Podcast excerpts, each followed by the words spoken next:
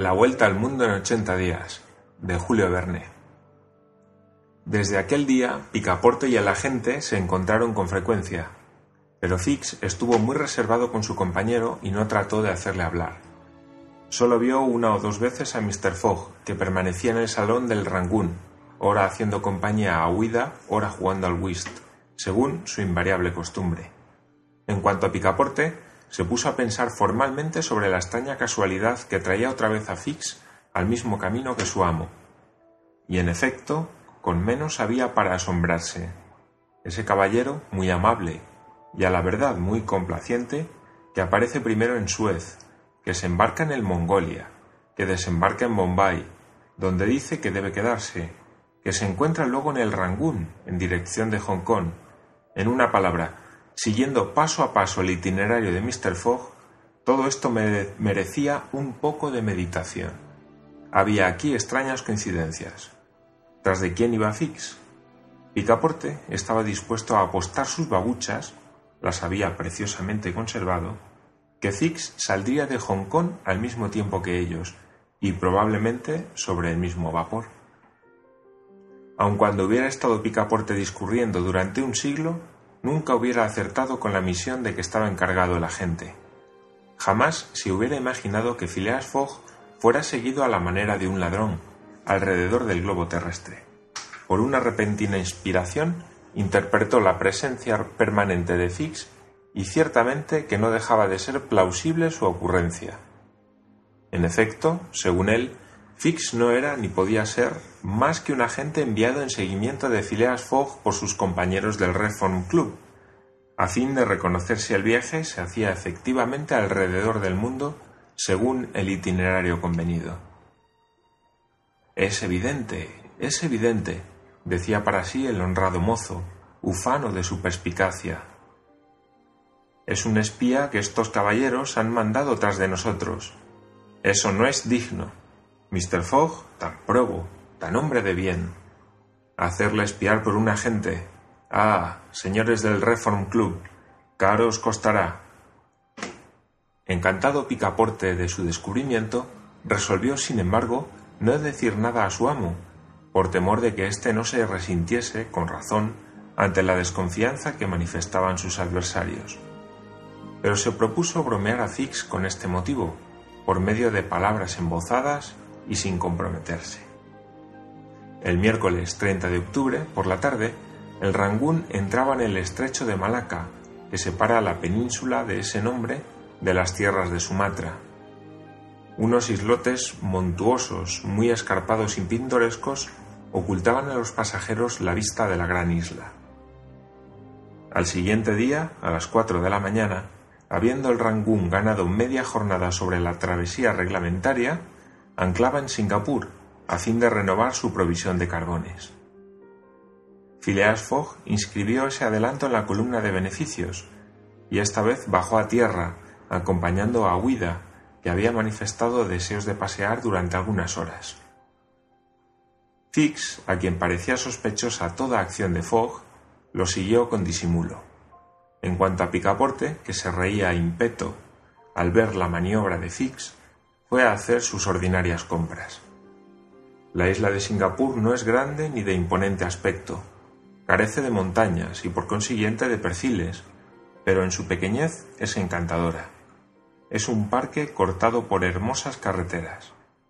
Un bonito coche, tirado por esos elegantes caballos importados de Nueva Zelanda, transportó a Mistress Aguida y a Phileas Fogg al centro de unos grupos de palmeras de brillante hoja, y de esos árboles que producen el clavo de especia formado con el capullo mismo de la flor entreabierta. Allí, los setos de arbustos, de pimienta, reemplazaban las cambroneras de las campiñas europeas. Los saguteros, los grandes helechos con su soberbio follaje, variaban el aspecto de aquella región tropical. Los árboles de moscada, con sus barnizadas hojas, saturaban el aire con penetrantes perfumes. Los monos en tropeles, que ostentaban su viveza y sus muecas, no faltaban en los bosques, ni los tigres en los juncales. A quien se asombre de que en tan pequeña isla no hayan sido destruidos esos terribles carnívoros, Les responderemos que vienen de Malaca atravesando el estrecho a nado. Después de haber recorrido la campiña durante dos horas, Aguida y su compañero, que miraba un poco sin ver, volvieron a la ciudad, extensa aglomeración de lindos jardines donde se encuentran mangustos, piñas y las mejores frutas del mundo. A las diez volvían al vapor, después de haber sido seguidos, sin sospecharlo, por el inspector, que también había tenido que hacer gasto de coche. Picaporte los aguardaba en el puente del Rangún. El buen muchacho había comprado algunas docenas de mangustos, gruesos como manzanas medianas, de color pardo oscuro por fuera, rojo subido por dentro, y cuya fruta blanca, al fundirse entre los labios, procura a los verdaderamente golosos un goce sin igual. Picaporte tuvo una gran satisfacción en ofrecerlos a Huida, que se lo agradeció con suma gracia. A las once, el Rangún, después de haberse abastecido de carbón, largaba sus amarras, y algunas horas más tarde los pasajeros perdían de vista las altas montañas de Malaca, cuyas selvas abrigan los más hermosos tigres de la tierra. Singapur dista 1.300 millas de la isla de Hong Kong, pequeño territorio inglés desprendido de la costa de China. Phileas Fogg tenía interés en recorrerlas lo más en seis días, a fin de tomar en Hong Kong el vapor que partía el 6 de noviembre para Yokohama, uno de los principales puertos de Japón. El Rangún iba muy cargado. Se habían embarcado en Singapur numerosos pasajeros, indios, ceilaneses, chinos, malayos, portugueses, la mayor parte de los cuales iban en las clases inferiores. El tiempo, bastante bueno hasta entonces, cambió con el último cuarto de luna. La mar se puso gruesa, el viento arreció, pero felizmente por el sureste, lo cual favorecía la marcha del vapor. Cuando era manejable, el capitán hacía desplegar velas. El Rangún, aparejado en bergantín, navegó a menudo con sus dos gavias y trinquete aumentando su velocidad bajo la doble acción del vapor y del viento. Así se recorrieron sobre una zona estrecha y a veces muy penosa las costas de Anam y Cochinchina. Pero la culpa la tenía más bien el Rangún que el mar, y los pasajeros, que se sintieron la mayor parte enfermos, debieron achacar su malestar al buque. En efecto, los vapores de la compañía peninsular que hacen el servicio de los mares de China tienen un defecto de construcción muy grave la relación del calado en carga con la cabida ha sido mal calculada y por consiguiente ofrecen al mar muy débil resistencia. Su volumen cerrado, impenetrable al agua, es insuficiente. Están anegados y a consecuencia de esta disposición bastaban algunos bultos echados a bordo para modificar su marcha. Son, por consiguiente, esos buques muy inferiores, si no por el motor y el aparato evaporatorio, a los tipos de las mensajerías francesas, tales como el Emperatriz y el Cambodge. Mientras que, según los cálculos de los ingenieros, estos buques pueden embarcar una cantidad de agua igual a su propio peso antes de sumergirse, los de la compañía peninsular, el Golconda, el Corea y el Rangún, no podrían recibir el sexto de su peso sin irse a pique. Convenía, pues, tomar grandes precauciones durante el mal tiempo era menester algunas veces estar a la capa con poco vapor, lo cual era una pérdida de tiempo que no parecía afectar a Phileas Fogg de modo alguno, pero que irritaba mucho a Picaporte. Acusaba entonces al capitán, al maquinista, a la compañía, y enviaba al diantre a todos los que se ocupaban de transportar viajeros. Tal vez también la idea de aquel mechero de gas que seguía ardiendo por su cuenta en la casa de Savile Row entraba por mucho en su impaciencia. Parece que tenéis mucha prisa en llegar a Hong Kong, le dijo un día el detective. Mucha prisa, respondió Picaporte. ¿Pensáis que Mr. Fogg tenga también mucha prisa en tomar el vapor de Yokohama? Una prisa espantosa. Luego, ¿ahora creéis en ese extraño viaje alrededor del mundo? Absolutamente. ¿Y vos, Mr. Fix? Yo no creo en él, Truán, respondió Picaporte guiñando el ojo. Esa palabra dejó pensativo a la gente. El calificativo lo inquietó mucho sin saber por qué. ¿Lo había adivinado el francés? No sabía qué pensar. ¿Cómo podía Picaporte haber descubierto su condición de detective, cuyo secreto de nadie podía ser sabido? Y sin embargo, al hablar así, Picaporte lo había hecho con segunda intención. Aconteció también que el buen muchacho se propasó aún más otro día, sin poder contener su lengua.